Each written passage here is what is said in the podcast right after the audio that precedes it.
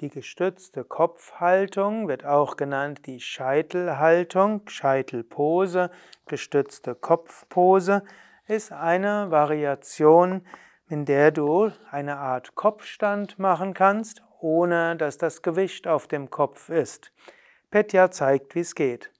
Ausgangsposition ist die Stehhaltung und dann gibst du die Beine auseinander Meistens ist etwa 50 cm bis 1 Meter.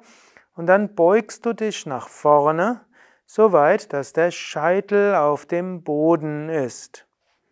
Und je nach Flexibilität und Länge der Beine musst du die Beine weiter auseinander haben oder weniger. Eigentlich hältst du die Füße so nah zusammen, wie es geht und trotzdem noch den Scheitel am Boden.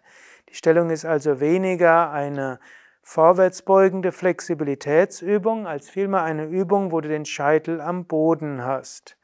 Du kannst dabei entweder die Hände auf dem Boden halten, wie es Petja eben gemacht hat, oder du kannst die Unterarme hinter den Rücken geben und die Finger um die Ellbogen geben, oder du kannst auch die Finger oder die Hände falten hinter dem Kreuzbein.